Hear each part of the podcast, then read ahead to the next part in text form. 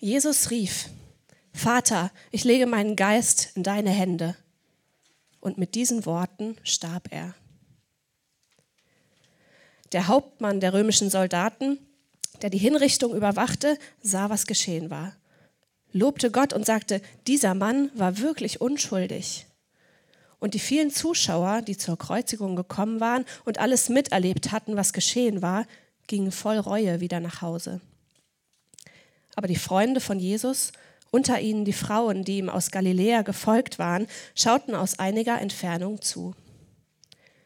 Nun lebte dort ein gütiger und gerechter Mann mit Namen Josef.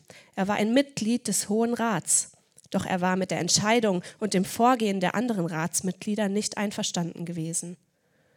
Er stammte aus der Stadt Arimathea in Judäa und wartete auf das Kommen des Reiches Gottes. Dieser Josef ging zu Pilatus und bat um den Leichnam von Jesus. Dann nahm er ihn vom Kreuz, hüllte ihn in ein langes Leinentuch und legte ihn in ein neues Grab, das in einen Felsen gehauen war. Dies geschah am späten Freitagnachmittag, dem Rüsttag für den Sabbat.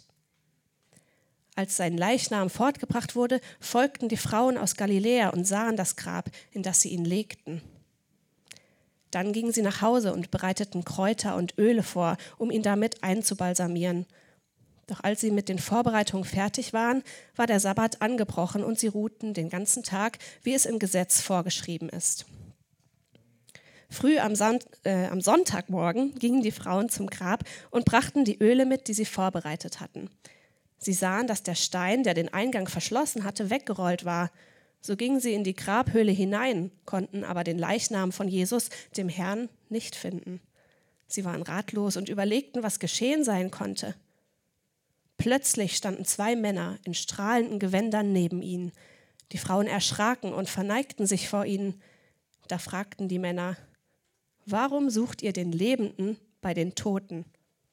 Er ist nicht hier. Er ist auferstanden. Erinnert ihr euch nicht, wie er euch in Galiläa sagte, dass der Menschensohn in die Hände sündiger Menschen übergeben und gekreuzigt werden muss und dass er am dritten Tag wieder auferstehen wird? Da erinnerten sie sich, dass er das gesagt hatte. Sie liefen schnell zurück, um den elf Jüngern und allen anderen zu berichten, was geschehen war. Die Frauen, die zum Grab gegangen waren, waren Maria Magdalena, Johanna und Maria, die Mutter von Jakobus und mehrere andere. Sie erzählten den Aposteln, was geschehen war, doch für diese klang die Geschichte völlig unsinnig. Deshalb glaubten sie ihnen nicht. Ich möchte noch beten für die Predigt. Vater, ich danke dir von Herzen für diese Geschichte, die nicht nur Geschichte in irgendeinem Buch ist, sondern die wahr ist und die heute mit uns zu tun hat. Und genau darum bitte ich dich, dass du jetzt in der Predigt aufschlüsselst, was das mit uns zu tun hat, dass du unsere Herzen bewegst und erreichst mit dieser wundervollen Botschaft, dass du alles neu machst. Ich bitte dich um deinen Segen und um deinen Geist für André, wenn er jetzt zu uns spricht und dass du unsere Herzen ganz weit und ganz aufmachst.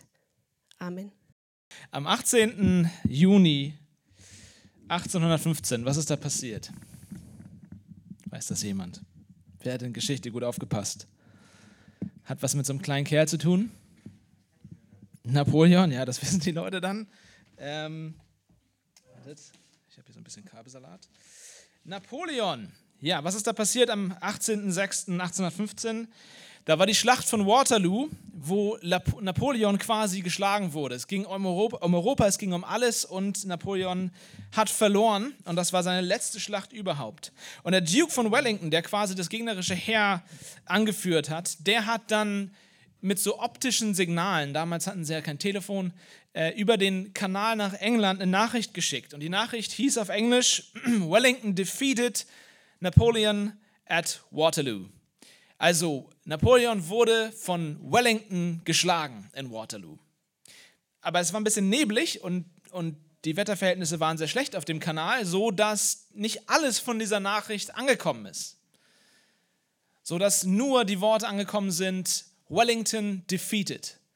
Also Wellington geschlagen. Und es hat eine riesen Panik ausgelöst in England und ähm, die Märkte sind eingebrochen und all diese Sachen. Aber worum es da ging, ist, da war eine Nachricht, die eigentlich von Sieg gesprochen hat, von Erfolg gesprochen hat, aber sie sah aus wie Niederlage. Und wir haben genau so eine Geschichte hier heute Morgen vor uns, die wir gerade gehört haben. Jesus sagt die letzten Worte, die er gesprochen hat, bevor er gestorben ist am Kreuz. Und sie lauten, Vater, ich lege meinen Geist in deine Hände. Das ist das letzte Wort, was Jesus spricht, bevor er stirbt. Und es sieht aus, vielleicht von außen, wie ein Aufgeben, wie ein Dahinscheiden. Und am Ende ist er doch eingeknickt und musste doch sterben nach all dem langen Kämpfen dagegen. Und genauso verstanden es die Leute. Die Jünger verstanden es so, die sind schon lange abgehauen. Die Frauen sind bis zum Ende geblieben, wahrscheinlich aus Liebe, vielleicht aber auch, weil sie gehofft haben, dass noch irgendwas passiert. Aber jetzt war es das Ende. Es war, es war endgültig zu Ende. Es, es, es, es gab nichts mehr zu hoffen. Aber diese Botschaft vom letzten Wort am Kreuz, wo Jesus sagt, Vater, ich lege meinen Geist in deine Hände, ist eigentlich die Verbindung zwischen Karfreitag, zwischen dem Kreuz und zwischen Ostern, zwischen der Auferstehung. Das Problem ist, dass diese Nachricht missverstanden wird. Diese Nachricht wurde missverstanden von den Frauen und von den Jüngern. Für die Juden war nämlich damals klar, für alle damals war ganz klar, wer ans Kreuz kommt, wer ans Kreuz genagelt wird, der kann nicht von Gott kommen, der kann nicht der Messias sein. Jesus behauptete, ich bin der Messias, ich bin der, auf den alle warten. Ich bin sogar der Sohn von Gott. Aber in dem Moment, wo man ihn ans Kreuz heftete, war das das klare Zeichen für jeden Juden, dass er ein Scharlatan war, dass er ein falscher Prophet, ein falscher Messias war. Und mit diesem letzten Atemzug, mit diesen letzten Worten, die er noch rauslässt, ist allen klar, das war's. Das ist das Ende von seiner ganzen Mission, von, von allem, was er getan hat, von seinen ganzen Anhängern, von dieser ganzen neuen Gruppierung, die sich da um ihn schaut. Das war's. Das ist zu Ende. Er ist auf jeden Fall ein Scharlatan gewesen. Aber jetzt an Ostern, im Rückblick, erkennen wir, dass diese letzten Worte, Vater, in, dein Geist, äh, in deine Hände gebe ich meinen Geist, dass sie eine tiefere Bedeutung haben. Wenn ihr genau hinguckt, Jesus übergibt seinen Geist. Und das erinnert an etwas, was er in Johannes 10 zum Beispiel gesagt hat. Da sagt er, niemand nimmt es von mir, niemand nimmt mein Leben von mir, sondern ich selbst lasse es. Ich habe Macht, es zu lassen und ich habe Macht, es wieder aufzunehmen. Was Jesus sagt ist, was mir hier passiert am Kreuz, das ist kein Zufall, das ist nicht irgendwie ein Missgeschick, alles ist schiefgegangen, es ist keine Niederlage. Jesus, wenn ihr, wenn ihr euch das anguckt, was er da am Kreuz als letztes sagt, Jesus wirkt überhaupt nicht verzweifelt. Jesus wirkt nicht so, als wenn er jetzt die Kontrolle vollkommen verliert, sondern er sagt, Vater, ich lege meinen Geist in deine Hände. Er ist nicht, er ist nicht panisch, nein, er ruht in der Gewissheit, dass er weiß, wo er jetzt hingeht und dass er das ganz bewusst tut. Ich komme jetzt zu dir, Papa, sagt er. Und ihr müsst verstehen, um 9 Uhr, wenn wir uns die, die ganzen Worte, die Jesus am Kreuz gesprochen hat, wir haben sie über die letzten Monate tatsächlich in, dieser, in diesem Gottesdienst uns angeguckt, wenn ihr sie nochmal im Zusammenhang seht, um 9 Uhr morgens wurde Jesus gekreuzigt und direkt am Anfang, wahrscheinlich so gegen 9, hat er dann als erstes gesagt, Vater, vergib ihnen, denn sie wissen nicht, was sie tun. Während er gerade gekreuzigt wird, vergibt er noch den Menschen, die das gerade, die das gerade tun. Und dann spendet er sogar noch Trost den Leuten, die links und rechts neben ihm sind. Er sagt zu dem Verbrecher auf der einen Seite, er sagt, heute noch wirst du mit mir im Paradies sein. Der wirkt nicht so, als wenn er jetzt totale Angst hätte vor dem, was gleich passiert, wenn er stirbt. Er sagt, heute noch wirst du mit mir im Paradies sein. Er weiß ganz genau, wo er hingeht. Aber dann, um 12 Uhr, drei Stunden später, kehrt Finsternis ein. Alles wird dunkel. Die Erde verfinstert sich und Gottes Zorn, Gottes Gericht wird über Jesus ausgegossen. Wir haben auch das in den letzten Predigten uns angeguckt. Der Vater, der Vater von Jesus, der himmlische Vater, er wendet sich von ihm ab. Er wendet das Gesicht weg. Und Jesus, der sonst immer an jeder einzelnen Stelle Vater sagt, wenn er mit Gott redet, Jesus, immer wenn er betet, sagt er Vater. Das einzige Mal, wo er etwas anderes sagt, ist in diesem Moment, in dieser Finsternis. Und er sagt, mein Gott, mein Gott, warum hast du mich verlassen? In diesem Moment ist er komplett verlassen. Und dieser Zustand hält drei Stunden, drei Stunden Dunkelheit. Und als die drei Stunden zu Ende sind, 15 Uhr, ganz am Ende sagt er wieder, Vater, in deine Hände lege ich meinen Geist. Jetzt, wo er den letzten Tropfen von Gottes Gericht ausgetrunken hat, wo er alles erduldet hat, die, die ganzen Schmerzen, die ganzen Qualen, sagt er am Ende, hey, die Beziehung zwischen uns ist wiederhergestellt, die Finsternis verfliegt und er kann zurück zu seinem Vater kommen. Er zitiert tatsächlich einen, einen Vers aus dem Alten Testament, aus Psalm 31, der heißt genauso, in, dein, in deine Hände gebe ich meinen Geist, aber er fügt das Wort Vater hinzu. Das steht dort im Psalm 31 nicht. Er, ihm ist es wichtig zu sagen, hey, ich weiß, ich gehe zu meinem himmlischen Vater. Ich weiß, wo ich hingehe. Leute, versteht ihr? Jesus am Kreuz, er hat sein Werk vollbracht. Er hat alles erreicht, was er erreichen wollte. Und jetzt bleibt nur noch eins, zu seinem Vater zurückkehren. Und der Soldat, der da unten am Kreuz steht, wir haben das gerade gelesen, der, der sieht das und der merkt, irgendwas ist anders. Dieser Typ, der stirbt nicht wie ein Scharlatan, der stirbt nicht wie ein Betrüger. Und er sagt, dieser Mensch war unschuldig. Er erkennt, dass hier irgendwas anders ist an der Art, wie Jesus stirbt. Jesus stirbt nicht wie einer, der sein Ziel verfehlt, sondern er stirbt wie einer, der sein Ziel erreicht. Und sein letztes Wort am Kreuz sagt uns eigentlich schon alles, was wir über Ostern wissen müssten, wenn wir es verstehen würden. Jesus geht zum Vater, weil seine Aufgabe erfüllt ist. Aber selbst seine treuesten Anhänger, selbst die Frauen hier, die bis zum Ende bei ihm bleiben, ja, selbst die erkennen nicht, was das bedeutet. Und sie folgen dem Leichnam. Sie gehen Sie gehen mit dem Leichnam mit. Nicht, weil sie jetzt ein Wunder erwarten, weil sie einen Triumph erwarten. Oh, vielleicht springt er gleich auf und sagt, wow, ich bin doch da. Das ist nicht das, was sie erwarten, sondern sie folgen dem Leichnam, weil sie ihn begraben wollen. Sie folgen dem Leichnam, weil sie wissen, dass er tot ist. Und lass uns, lass uns jetzt mal ein bisschen mitgehen. Lass uns mal den Frauen folgen. Jesus stirbt um circa 15 Uhr an einem Freitag. Ja? Um 18 Uhr, drei Stunden später, beginnt im Judentum der Sabbat. Der Tag beginnt immer abends im Judentum. Ja? Das heißt, um 18 Uhr, in, in drei Stunden, beginnt der Sabbat und der Sabbat ist der Tag, wo die Juden nicht arbeiten dürfen.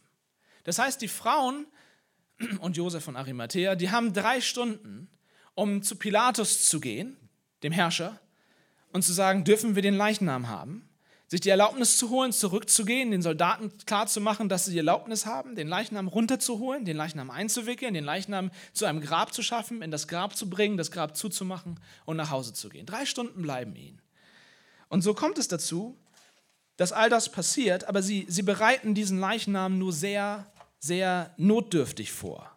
Ja, sie balsamieren den ein, damit die Verwesung ein bisschen angenehmer gestaltet wird. Sie balsamieren ihn ein, aber sie, sie machen das nur sehr, sehr notdürftig, so dass sie sich sagen, wir müssen am Sonntag wiederkommen. Wenn der Sabbat vorbei ist, wenn wir wieder arbeiten dürfen, müssen wir wiederkommen und das nochmal richtig machen. Das ist das, was hier passiert. Deshalb und nur deshalb haben die Frauen vor, am Sonntagmorgen wieder zum Grab zu gehen. Die kommen nicht. Ich weiß nicht, wie du es dir vorstellst oder wie das in deinem, in deinem Kopf bisher so ist, die Geschichte, aber die kommen nicht am Sonntag da an, weil sie denken, mal sehen, ob er noch da ist, mal sehen, ob er auferstanden ist. Nein. Nein, im Gegenteil. Da ist null Hoffnung in diesen Frauen. Die erwarten einen toten Körper und sie wollen ihm nochmal die letzte Ehre erweisen. Und das führt zu dieser skurrilen Situation am Grab. Und ich, ich finde es so herrlich, auch wie Lukas das hier schreibt, weil jeder in dieser Geschichte verwirrt ist. Die sind alle völlig verplant. keiner, keiner in dieser Geschichte ist da, wo er, da, wo er sein sollte. Niemand ist am richtigen Ort. Die Frauen, die Frauen suchen einen toten Körper, den sie nicht finden können. Wo ist der Körper? Die Frauen erschrecken dann, weil anstatt des Körpers sind dort Engel. Und Engel erwartet man nicht unbedingt. Ich weiß nicht, wie das bei dir ist, ob du jetzt häufig welche siehst, aber die sind total erschrocken. Das sind auf einmal Engel, die hätten nicht da sein sollen. Und die Engel sind wiederum, die sind in dem Text völlig verwirrt, weil sie sagen, was macht ihr hier? Warum seid ihr hier? Warum sucht ihr den Lebenden bei den Toten? Keiner ist am, am richtigen Ort. Und die, die Engel erklären den Frauen dann, was los ist. Sie sagen, er ist nicht hier, er ist auferstanden. Erinnert ihr euch nicht, wie er euch in Galiläa sagte, dass der Menschensohn in die Hände sündiger Menschen übergeben und gekreuzigt werden muss und dass er am dritten Tag wieder auferstehen wird? Die Engel sagen, Mädels, warum seid ihr heute Morgen hier aufgetaucht? Wisst ihr etwa nicht, dass er sterben musste und dann wieder auferstehen würde? Jesus starb nicht willkürlich, sondern er, und das ist ein wichtiges Wort, er musste sterben. Nicht so wie wir alle müssen. Ja? Wir müssen alle Steuern zahlen und sterben. Und das war's. Das gilt für uns alle. Das ist nicht das Müssen, was hier gemeint ist. Jesus musste sterben, nicht weil seine Feinde es so wollten, sondern weil er selbst es so angekündigt hat, weil es sein Plan war, weil es seine Mission war. Und sein Tod am Kreuz ist tatsächlich keine Niederlage, sondern das Symbol seines Erfolges. Das ist der Grund, warum Christen heute Kreuze tragen. Das ist eigentlich ein schreckliches Folterwerkzeug. Aber für uns ist klar geworden, das ist eigentlich die Botschaft des Erfolgs, des Sieges. Das Kreuz ist nicht der Beweis, dass Jesus ein falscher Prophet war oder ein Scharlatan war, sondern das Kreuz ist in Wirklichkeit das Werkzeug, was Jesus benutzt, um an seinem Sieg zu arbeiten. Die Frauen hatten leider nur ein Fetzen von der Nachricht verstanden. Als Jesus verstarb, hörten sie nur Niederlage. Sie verstanden nicht, dass es die Niederlage für den Teufel, für die Sünde, für den Tod war. Er musste sterben. Er musste Warum musste er sterben? Weil es sein Plan war, ja, aber warum? Er musste sterben für uns, für mich, für dich. Er musste sterben. Es gab keinen anderen Weg.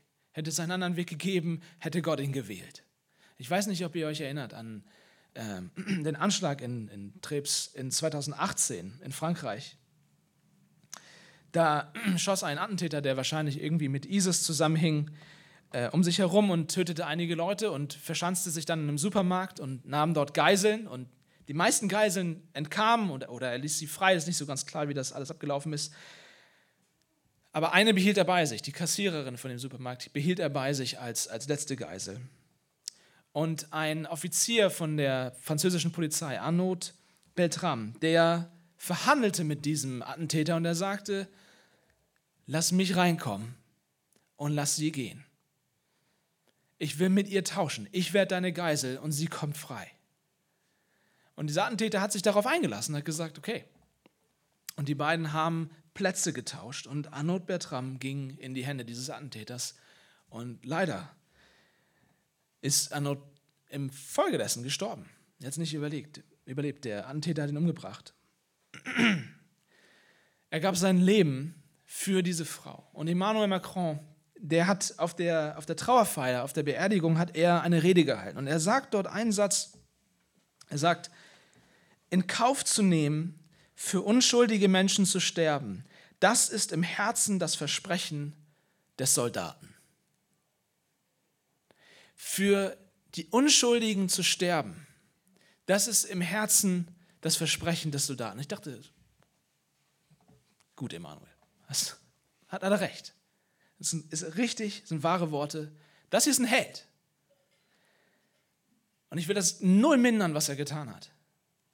Aber es gibt einen Unterschied zu dem, was Jesus getan hat. Es ist das, es ist das Herz des Versprechens eines Soldaten für die Unschuldigen zu sterben. Aber Jesus Christus vor 2000 Jahren starb für die Schuldigen, nicht für die Unschuldigen. Das ist das Herz von Jesus, dass er für schuldige Menschen sterben würde. Jesus ist nicht das traurige Opfer von sehr unglücklichen, unglücklichen Umständen. Nein, Jesus kommt freiwillig, geplant, gewollt auf die Erde, um für seine Feinde zu sterben. Die Menschen, die ihn dort ans Kreuz nageln, sind die, für die er sterben möchte, nicht für Unschuldige. Und das ist eine Pille, ich weiß, Freunde, ich weiß. die schlucken wir nur sehr, sehr schwer. Die geht nicht gut runter. Aber der Punkt ist, wir sind nicht unschuldige Opfer. Ja, andere Menschen tun uns auch Dinge an und in diesen Situationen sind wir vielleicht Opfer. Das ist so. Und Menschen tun einander schreckliche Dinge an. Aber wir sind auch gleichzeitig, jeder von uns, selbst Sünder. Die Bibel von Anfang bis Ende sagt sie uns das ganz, ganz deutlich. Da gibt es kein Missverständnis. Der Grund, warum er sterben musste, ist, weil er für uns sterben musste. Nicht als nettes Vorbild, dem wir nacheifern sollen, sondern für uns an unserer Stelle als unser Retter. Er stirbt, um uns vor unserem eigenen bösen Herzen zu retten. Wilhelm Busch, ich weiß nicht, ob ihr euch daran erinnert, ich habe vor zwei Jahren ihn schon mal zitiert, glaube ich. Von daher darf ich es jetzt nochmal. Er war Pfarrer zur Nazizeit und er schreibt Folgendes aus dieser Zeit. Ich habe in meinem Leben viel durchgemacht. So war ich auch öfters im Gefängnis. Nicht, weil ich silberne Löffel gestohlen hätte, sondern um meines Glaubens willen. Im Dritten Reich liebten die Nazis keine Jugendpfarrer wie mich. Und so wurde ich in schreckliche Gefängnisse gesperrt. Eine Haft, brachte, eine Haft brachte ich in einem besonders scheußlichen Gefängnis zu. Der ganze Bau war aus Beton und die Wände waren so dünn, dass man hörte, wenn unter einem der, einer hustete oder wenn im dritten Stock einer aus dem Bett fiel. Ich saß in einem ganz schmalen Loch, als ich hörte, dass in die Zelle nebenan ein neuer eingeliefert wurde. Auch ein Gefangener der geheimen Staatspolizei. Der Mann muss grauenvoll verzweifelt gewesen sein. Durch die dünne Wand hindurch hörte ich ihn nachts weinen. Ich hörte, wie er sich auf seiner Pritsche herumwälzte. Oft vernahm ich sein unterdrücktes Schluchzen. Es ist schrecklich, wenn ein Mann weint. Tagsüber durften wir nicht auf der Pritsche liegen. Dann merkte ich, wie er auf und ab ging. Zweieinhalb Schritte hin, zweieinhalb Schritte her. Wie ein Tier im Käfig lief er in seiner eigenen Zelle auf und ab. Manchmal hörte ich, wie er stöhnte. Und ich, ich hatte den Frieden Gottes in meiner Zelle. Wissen Sie, Jesus war in meine Zelle gekommen. Und wenn ich hörte, wie der Mann nebenan verzweifelte, dachte ich daran. Ich muss zu ihm, ich muss mit ihm sprechen. Schließlich bin ich doch Seelsorger. Dann habe ich nach dem Wärter geschellt und er kam. Ich sagte, hören Sie, nebenan ist ein Mann, der verzweifelt, der kommt um in seiner Verzweiflung. Ich bin Pfarrer, lassen Sie mich zu ihm. Ich möchte mal mit ihm reden. Und er antwortete, ich will fragen. Nach einer Stunde kam er zurück, ist nicht genehmigt, abgelehnt. So habe ich den Mann von nebenan weiterhin nie gesehen und er war doch nur eine Handbreit neben mir. Ich weiß nicht, wie er aussah, ob er alt oder jung war. Ich spürte nur seine entsetzliche Verzweiflung. Können Sie sich das vorstellen? Und ich habe manchmal vor der Wand gestanden und gedacht, wenn ich doch jetzt die Wand einreißen und zu dem Mann hinübergehen könnte aber ich konnte diese Wand nicht einschlagen, hätte ich auch noch so sehr dagegen gehämmert. Und nun passen Sie gut auf. In solch einer Situation, wie ich damals war, ist der lebendige Gott, der Schöpfer des Himmels und, des, und der Erde. Zwischen Gott und ihn, zwischen Gott und mir erhebt sich noch eine ganz andere Mauer. Und das ist die Mauer unserer Schuld. Mich hat das bewegt, als ich das las. Die, da ist diese dünne, dünne Wand. Aber die macht so einen Unterschied. Gott ist uns allen nahe. Gott ist um uns alle herum. Er ist überall zur gleichen Zeit. Und doch ist da diese Wand, durch die wir nicht durchkommen. Und diese Wand liegt daran, dass wir alle sündhafte Menschen sind und nicht vor einem heiligen Gott leben können. Da ist diese Mauer, diese Barriere zwischen uns und ihm. Und weißt du was? Jesus hat diese Mauer, diese Barriere durchbrochen. Um nichts anderes geht es. Jesus war eins mit dem Vater, eins mit Gott. Und er hat sich selbst freiwillig von seinem Vater trennen lassen am Kreuz, damit er, wenn er wieder zurückkehrt zu seinem Vater, er uns alle mitnehmen kann.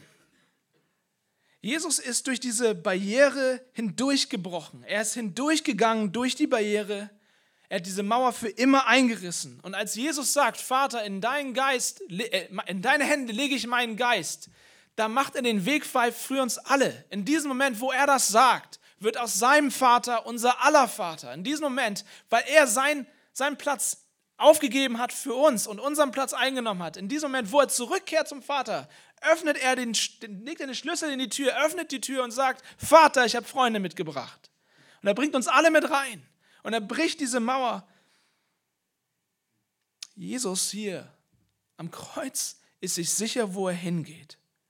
Er weiß ganz genau, wo er hingeht. Er musste sterben, das war kein Unfall.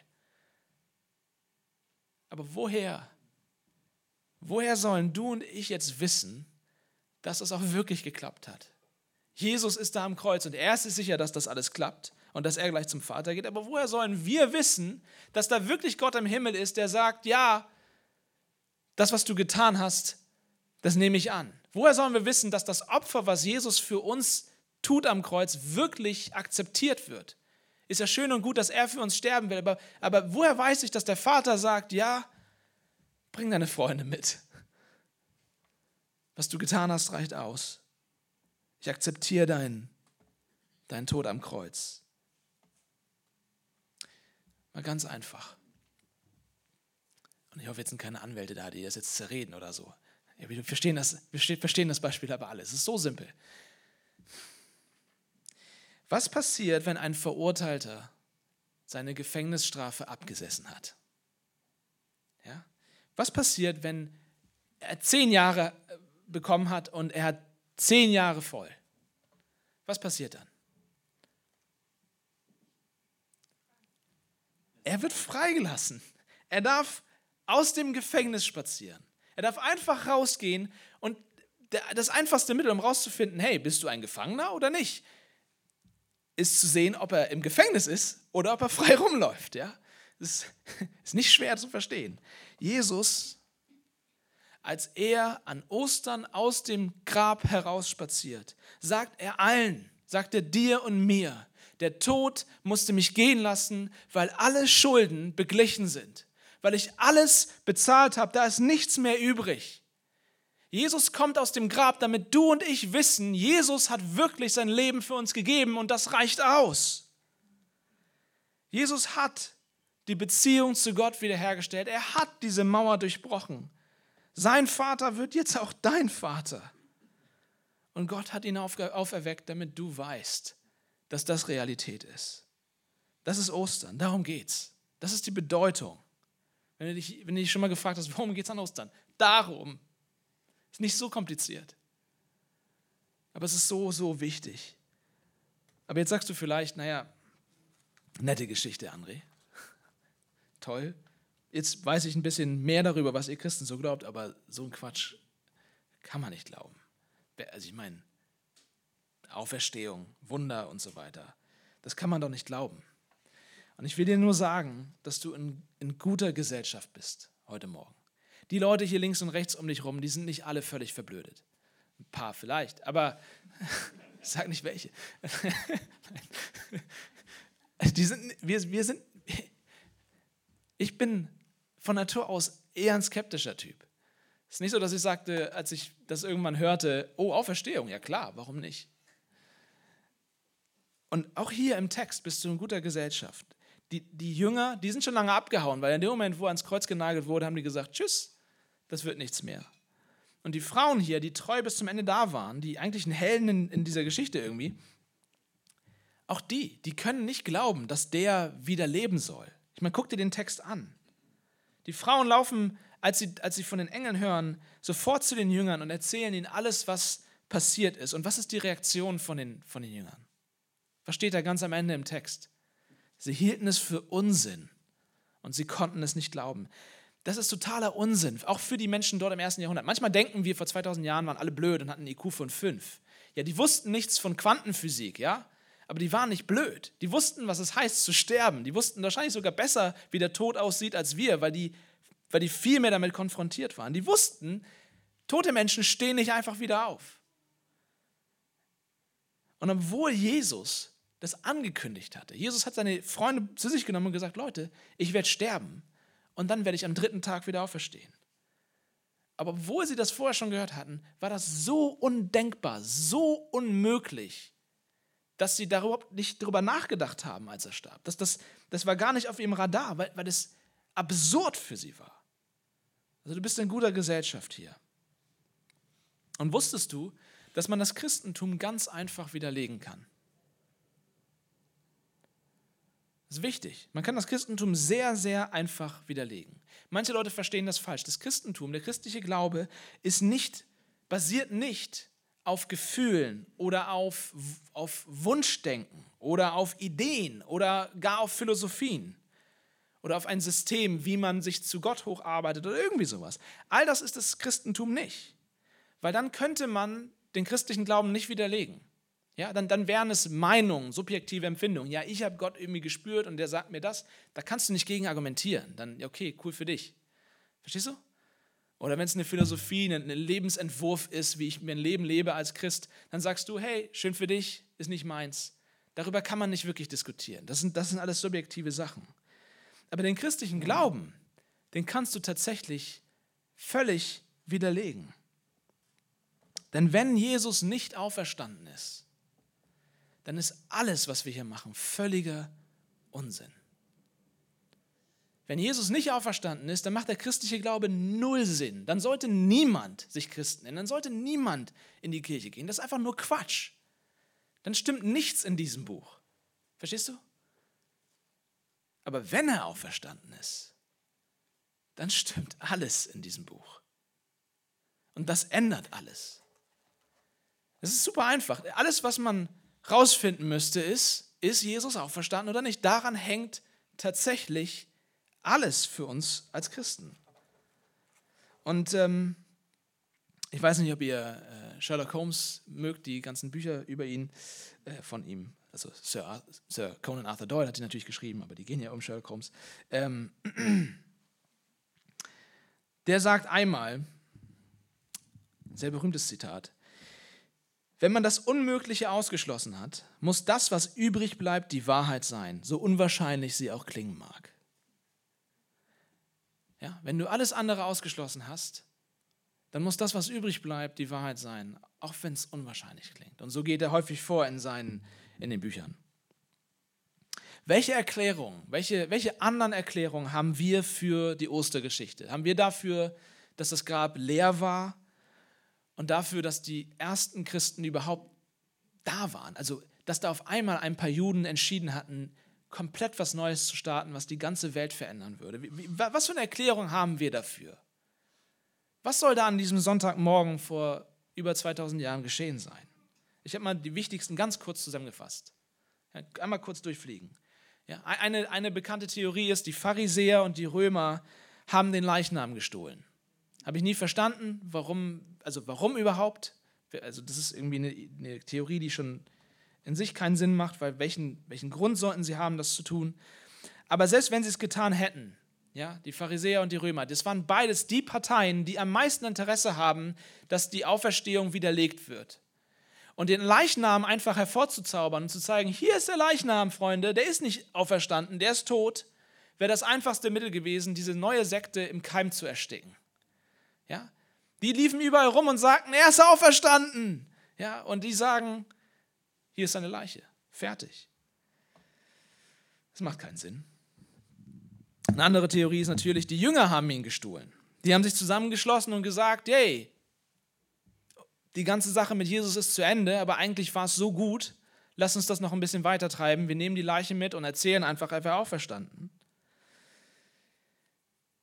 Und das war tatsächlich die Anschuldigung von den jüdischen Anführern damals. Im Matthäus-Evangelium wird uns davon berichtet. Und es gibt sehr, sehr viele Gründe, die das entkräftigen und die, die zeigen, dass das keinen Sinn macht. Aber das, das Einfachste und Wichtigste ist das Motiv. Warum sollten die Jünger von Jesus das tun? Warum sollten sie das tun? Das ist eine wichtige Frage. Du musst nämlich wissen, dass diese Jünger, diese Apostel, die dann rumgelaufen sind und allen von der Auferstehung erzählt haben, dass die alle für diesen Glauben, für diese Aussage sterben mussten. Die wurden regelmäßig ausgepeitscht, ins Gefängnis gebracht, gevierteilt, gekreuzigt, verbrannt, Warum sollten sie erzählen, Jesus ist auferstanden, wenn das die Folge davon ist? Und jetzt sagst du vielleicht, naja, aber Fanatiker gab es schon immer, Spinner gab es schon immer, Leute, die sich in die Luft jagen für ihren Glauben und so. Warte, ich sage nicht, dass Leute nicht für ihre Überzeugung sterben können, egal wie bescheuert die Überzeugung sein mag. Was ich sage ist, wenn die die Leiche geklaut haben, dann wissen die, die das gemacht haben, dass das eine Lüge ist. Das ist nicht deren Überzeugung, das ist nicht deren Fanatismus, das ist dann etwas, was sie wissen. Sie wissen, sie haben diese Leiche geklaut. Wer würde für die Lüge, von der er selbst weiß, die er selbst in die Welt gesetzt hat, sein Leben lassen? Versteht ihr? Wo ist das Motiv? Andere Theorie ist Halluzination. Das ist die Theorie, dass die Frauen so traurig waren an diesem Ostersonntag, dass sie, dass sie halluziniert haben, dass Jesus ihnen erschienen wäre, weil sie sich trösten wollen. Aber in der Geschichte der Menschheit gab es noch niemals, also dass einzelne Menschen halluzinieren, okay, und dass dann Emotionen deinen Verstand durcheinander bringen, alles klar. Aber in der Geschichte der Menschheit gab es noch niemals Gruppenhalluzinationen, wo ganze Gruppen von Leuten das Gleiche sehen und das auch noch mehrere Male an verschiedenen Orten zu verschiedenen Zeiten und dann auch noch verschiedene Gruppen. Das mit Halluzinationen ist einfach Quatsch. Dann gibt es die Swoon Theory, das ist die Ohnmachtstheorie. Jesus war nur ohnmächtig und schwer verletzt. Und er, er war so schwer verletzt, dass er in einen Status gefallen ist, wo er fast tot war. Dass er aussah wie tot, kaum noch Puls hatte, ganz, ganz schwach. Aber als sie ihn dann vom Kreuz runtergenommen haben und ins Grab gelegt haben, hat er sich dort ein bisschen ausgeruht und nach ein paar Tagen ging es ihm besser. Okay. Das ist eine Ernst. Es gibt Theologen, die schreiben ganze Bücher über so einen Kram. Ja. Aber erstens ist es mega Disrespect gegen die Römer. Weil die Römer, tut mir leid, aber die Römer, die haben das mit der Kreuzigung zu einer Kunstform gemacht, ja. Diese Soldaten, die wussten, wie man jemanden umbringt. Denen vorzuwerfen, ey, ihr habt, ihr habt den überleben lassen, ist, ist ganz schön naiv. Die haben täglich Leute gekreuzigt. Und das Zweite ist, selbst wenn das so wäre, Jesus ist halbtot in diesem Grab, kriegt irgendwie diesen Stein zur Seite gerollt. Das, wir lassen das alles mal gelten, so, so unsinnig das auch ist. Und dann begegnet er seinen Jüngern. Denkt ihr, die werden jetzt so beeindruckt von diesem fast Toten, der da vor ihnen steht, dass sie sagen, er ist auferstanden. Die, die ganze Geschichte muss sich verändern. Glaubt ihr wirklich, dass die so naiv und, und einfach zu beeindrucken waren? Und dann noch ein, ein letztes Detail. Ein Kapitel weiter, wenn du das Lukas-Evangelium von unserer Geschichte, die wir heute haben, weiterliest, da geht Jesus nach Emmaus und geht zusammen mit seinen Jüngern nach Emmaus. An demselben Tag, wo er auferstanden ist. Von Jerusalem nach Emmaus sind das elf Kilometer, Freunde. Ich habe mir in Frankreich im letzten Urlaub mein, mein C irgendwie verletzt. Ich weiß bis heute nicht was. Es ist so leicht angebrochen. So ein Haarriss vielleicht, ja. Also ich ich laufe nicht mal zwei Kilometer mit einem gebrochenen Zeh. Ja? Glaubst du, dass du nach einer Kreuzigung elf Kilometer fröhlichen Fußmarsch hinter dich bringst? Jesus, Jesus war nicht ohnmächtig, Jesus war tot. Und dann am dritten Tag war sein Grab leer. Und irgendwie, Freunde, irgendwie müssen wir uns das erklären. Ich sage nicht, dass du das einfach glauben sollst. Ich glaube nicht, dass das, dass das eine einfache Sache ist. Sei gerne skeptisch und ich bin auch überhaupt nicht beleidigt, wenn du das für Quatsch hältst. Überhaupt nicht. Aber wie erklärst du dir das leere Grab? Hast du dich jemals damit beschäftigt? Hast du die Texte gelesen? Hast du die Zeugen gehört?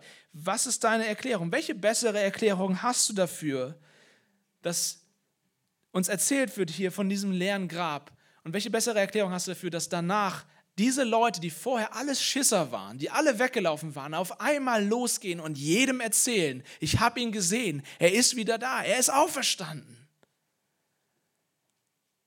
Und dafür ihr Leben geben. Wie erklärst du überhaupt, dass das Christentum entstehen konnte? Das ist die einzige Religion, die nicht durch Macht und Stärke und Größe in die Welt getragen wurde, sondern aus Schwachheit. Wir glauben an einen Gekreuzigten, aber er hat den Tod überwunden. Freunde, Seit 2000 Jahren suchen Menschen nach diesem Leichnam. Und seit 2000 Jahren finden sie nichts.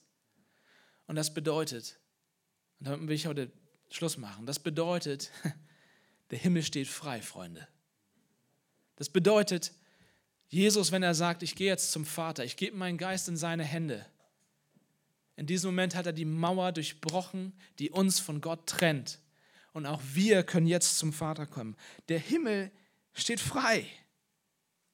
Jesus hat das nicht nur angefangen. Jesus hat nicht nur einen Versuch gestartet. Jesus hat sich nicht irgendwie versucht, hochzuarbeiten zu Gott und, mal sehen, ob es klappt. Jesus hat uns auch nicht eine, eine Hilfestellung gegeben für unser Leben, wie wir mit Gott klarkommen können. Nein, Jesus hat es vollbracht. Und Gott hat ihn von den Toten auferweckt, damit wir wissen können, sein Opfer ist genug. Und wie viel Unglück ist in deinem Leben? Ich rede jetzt mit dir als meinem Bruder, als meiner Schwester. Wie viel Unglück ist in deinem Leben, weil du das nicht verinnerlichst? Weil das nicht tiefer in dein Herz gefallen ist? Wie oft lässt du diese Stimmen in deinem Herzen, in deinem Kopf zu, die dir sagen, wie kann man dich nur lieben? Streng dich mehr an, beweis deinen Wert, du bist ein Versager, verdien, verdien, dir das, verdien dir die Liebe von den Leuten. Oder diese Stimmen, die dir sagen, du bist schmutzig, du bist schuldig, du nichts nutzt. Und immer wieder fällst du in, in, in so eine Falle von Selbstverdammnis, weil du das nicht verinnerlicht hast. Und da bringt es auch nichts, Freunde, sich selbst einzureden, hey, nimm dich selbst an, schau in den Spiegel und sag, du bist der Mann. Das ist heutzutage, wir, wir, wir haben die ganzen Zeitschriften für Frauen und sowas, die ganze Quatsch, dieses, du musst dich einfach nur selbst schön finden und so weiter. Ja, ist alles schön, aber mal ganz ehrlich, wenn, wenn ich mich ehrlich evaluiere, wenn ich mir, mich selbst angucke, dann weiß ich doch, dass ich mir selbst was vormache. Was, was, wenn ich wirklich versagt habe? Was, wenn es wirklich Grund gibt, an mir zu zweifeln? Was bringen mir dann diese ganzen netten Sprüche? Fang einfach an, dich selbst zu lieben.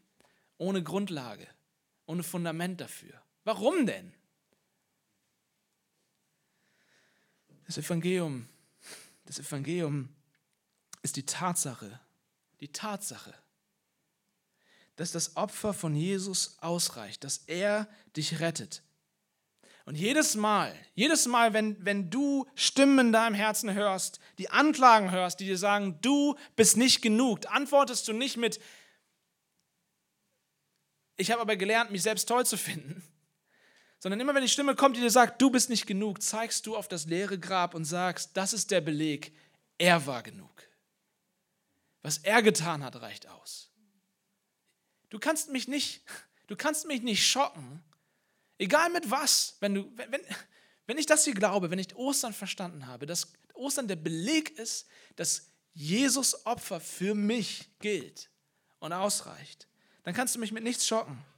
Ich weiß, dass es super, super schwer für uns ist zu glauben, dass da jemand für uns sterben musste. Wir wollen nicht so schlecht dastehen. Aber jetzt eine letzte, wirklich nur noch eine halbe Minute.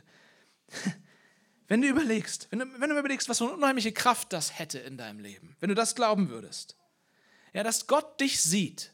Gott sieht dich an und er sieht durch alles hindurch, durch allen Schein in dein Herz hinein und er sieht dich mit all deiner Dunkelheit, mit all dem Bösen, mit all den Dingen, die du niemandem sagen willst, sogar mit den Dingen, die du selbst nicht glauben willst über dich. Gott sieht dich tatsächlich schlimmer als jeder andere. Gott sieht dich sogar noch schlimmer, als du dich selbst siehst. Stell dir das mal vor. Gott weiß alles über dich. Niemand sieht dich in einem negativeren Licht, weil er dich so sieht, wie du wirklich bist. Und das ist natürlich jetzt nicht schmeichelhaft. Das ist nicht, dass wir sagen, hey, cool, das klingt toll. Ja? Aber jetzt überleg mir. Und dieser gleiche Gott, der dich so sieht, sagt, und trotzdem muss ich für den sterben, muss ich für dich sterben. Warum? Weil ich ihn so, so liebe, dass ich nicht ohne ihn, nicht ohne sie sein will. Und er geht für dich ans Kreuz und stirbt an deiner Stelle für all deinen Mist. Das ist Karfreitag, das ist Ostern. Wenn du das glaubst, wenn du das glaubst, was für eine Kraft hat das in deinem Leben? Verstehst du das überhaupt? Dann kann dich nichts mehr schocken. Jemand hat schon das Schlimmste in dir gesehen und hat gesagt, und trotzdem liebe ich ihn. Und als Beweis dafür ist er von den Toten auferstanden. Was sollte dich jetzt noch umwerfen? Weißt du, manche Leute sagen, ihr Christen mit diesem ganzen Sündengerede, ihr, ihr, ihr seid miserable, niedergeschmetterte Leute, ihr, macht die, ihr drückt die Leute runter mit diesem Reden von Sünde und sowas. Meine Erfahrung ist das komplette Gegenteil. Da, wo das Evangelium nicht richtig verstanden wird, wo Ostern nicht richtig verstanden wird, ja, auf jeden Fall. Wenn ich nur von Sünde rede und Jesus weglasse, ist das schrecklich. Aber meine Erfahrung ist das Gegenteil. Die Menschen, die das hier verstanden haben, die sind nicht niedergeschmettert und miserabel unterwegs und gucken den ganzen Tag auf den Boden. Menschen, die das hier verstanden haben, die laufen aufrecht, weil sie wissen, wer sie vor Gott sind. Dass sie diese Mauer durchbrechen konnten mit Jesus Christus. Dass Jesus für sie gestorben ist und nichts kann an dem Wert dieser Leute kratzen. Gar nichts. Nicht mal der Tod. Amen.